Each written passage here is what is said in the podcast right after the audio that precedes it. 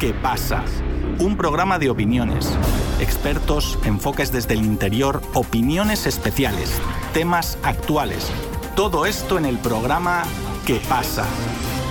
Luis Ignacio Lula da Silva visitó Angola y Santo Tomé y Príncipe después de haber asistido a la cumbre de los BRICS en Sudáfrica. En Angola se discutió sobre la cooperación en agricultura, tecnología de la información, emprendimientos, salud y educación. En Santo Tomé y Príncipe, los presidentes llegaron a firmar un acuerdo sobre inversiones y otro sobre la formación de diplomáticos a partir del Instituto Río Branco. En ese país, Lula asistió a la cumbre de la Comunidad de Países de Lengua Portuguesa, organización que reúne a nueve naciones. Es la segunda visita de Lula al continente africano desde que regresó al gobierno en enero pasado, marcando la importancia del lugar que ocupa África en la política exterior brasileña. Con más detalle continúa desde Buenos Aires, Argentina, nuestro compañero Sebastián Tapia. Muchas gracias, Víctor. La cumbre de los BRICS, realizada en Sudáfrica, marcó la agenda internacional a partir de la ampliación de la membresía de la organización. África aumentó su representación dentro del bloque al incorporar a Egipto y Etiopía como señal de la importancia que está tomando el continente africano dentro del sur global. Y el gobierno del presidente brasileño Luis Ignacio Lula da Silva, leyendo esta realidad, promueve una agenda internacional más cercana a África. Aprovechando que ya se encontraba en Sudáfrica para la cumbre de los BRICS, Lula continuó su viaje visitando Angola y Santo Tomé y Príncipe. Esta es la segunda visita a África de Lula en lo que va del año, ya que en julio pasado estuvo visitando Cabo Verde al regresar de la cumbre de la Comunidad de Estados Americanos y del Caribe y la Unión Europea en Bruselas.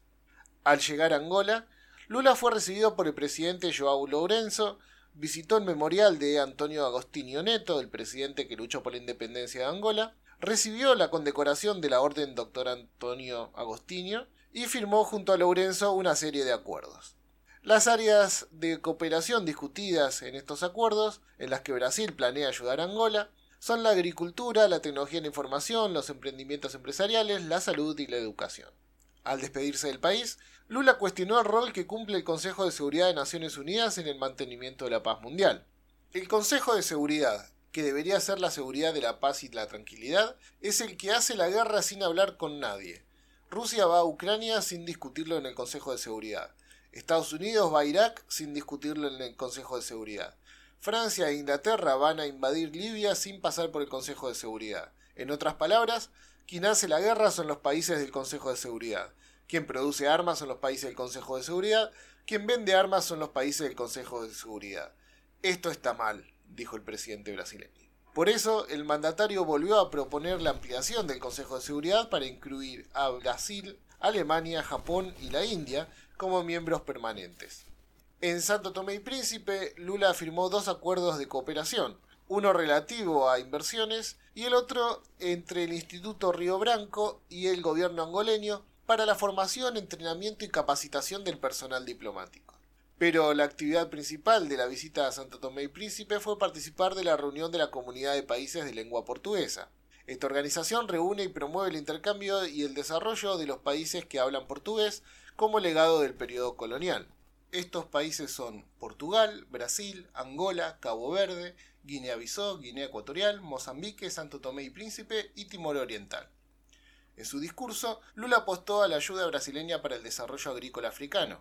África tiene todo para convertirse en una potencia agrícola, con capacidad de alimentar a su pueblo y al mundo.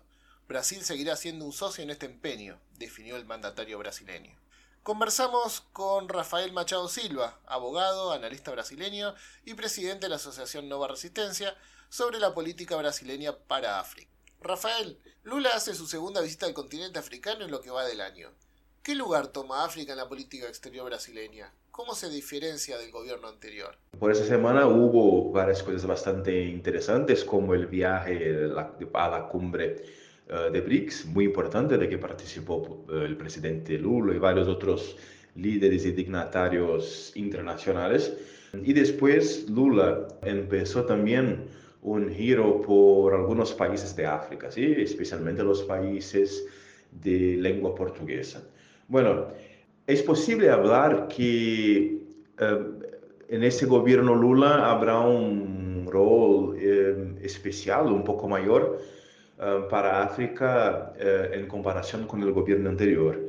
En el gobierno anterior se dio muy poca atención hacia África. También fue un periodo en que a nivel internacional había el problema de la pandemia internacional, pero ahora hay, parece, algunas iniciativas en el sentido de em, construir mejores relaciones con eh, los países de África, sí, con África en general.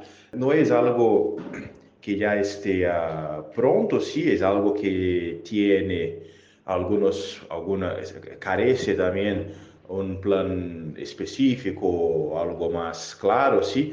Podemos hablar, por ejemplo, que se nos parece bastante eh, problemático el hecho de que Brasil no se ha pronunciado sobre lo que pasa en el Sahel, en Níger, por ejemplo.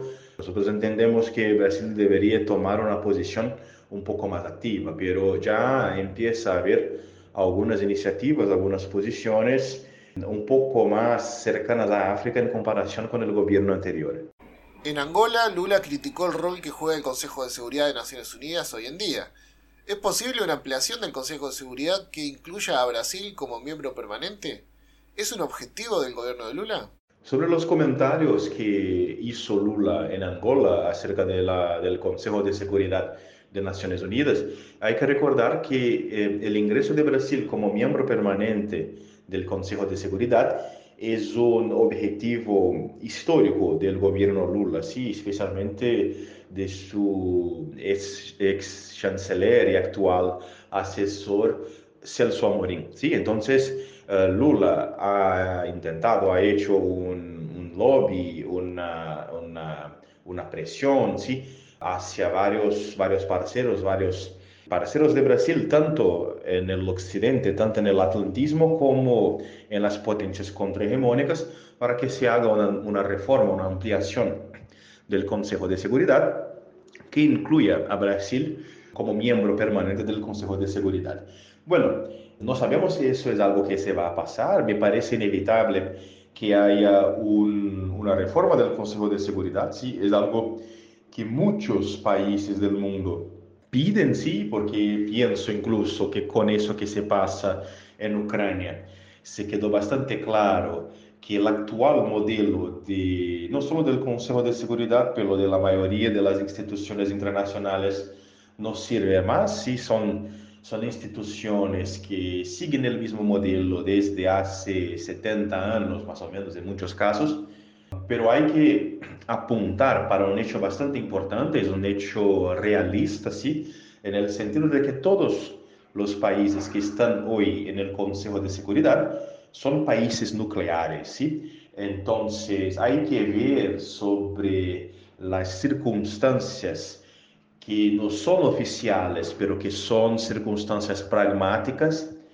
que son circunstancias reales, realistas eh, de poder que son necesarias para que se ocupe el Consejo de Seguridad. Hay que recordar, en fin, que Brasil históricamente intentó hace algunas décadas desarrollar su propio programa nuclear independiente, pero fue impedida en eso por los Estados Unidos. En Santo Tomé y Príncipe, el presidente brasileño asistió a la cumbre de la Comunidad de Países de Lengua Portuguesa. ¿Es esta organización importante para el vínculo de Brasil con los países africanos? ¿Hay una prioridad de las relaciones con los países de habla portuguesa por sobre otros países de la región? Ahora, también estaba hablando sobre la importancia renovada que va a tener, que puede tener África en el nuevo gobierno de Brasil. Eh, y por supuesto, el enfoque principal va a ser con los países con que nosotros tenemos ese vínculo histórico y lingüístico de la lengua portuguesa, de la herencia portuguesa. Entonces, principalmente con Angola, Mozambique, Santo Tomé y Príncipe y Guinea-Bissau.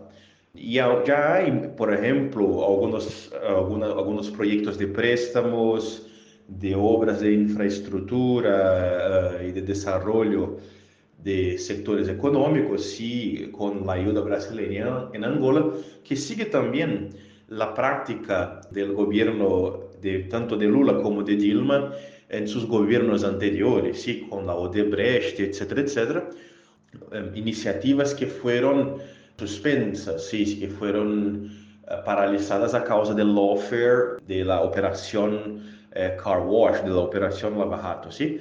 Entonces, me parece que va a haber un nuevo impulso en esa dirección. Espero que sea un impulso bien sucedido, sí, más maduro, etcétera, que a nosotros va a traer también muchas, muchas eh, posibilidades positivas y posibilidades también de desarrollo para Brasil. Lula continúa restableciendo la política exterior que supo mantener durante sus gobiernos anteriores y revirtiendo los cambios que realizó Bolsonaro. Y esta vía de acción favorece principalmente al sur global, que recupera a Brasil entre sus filas.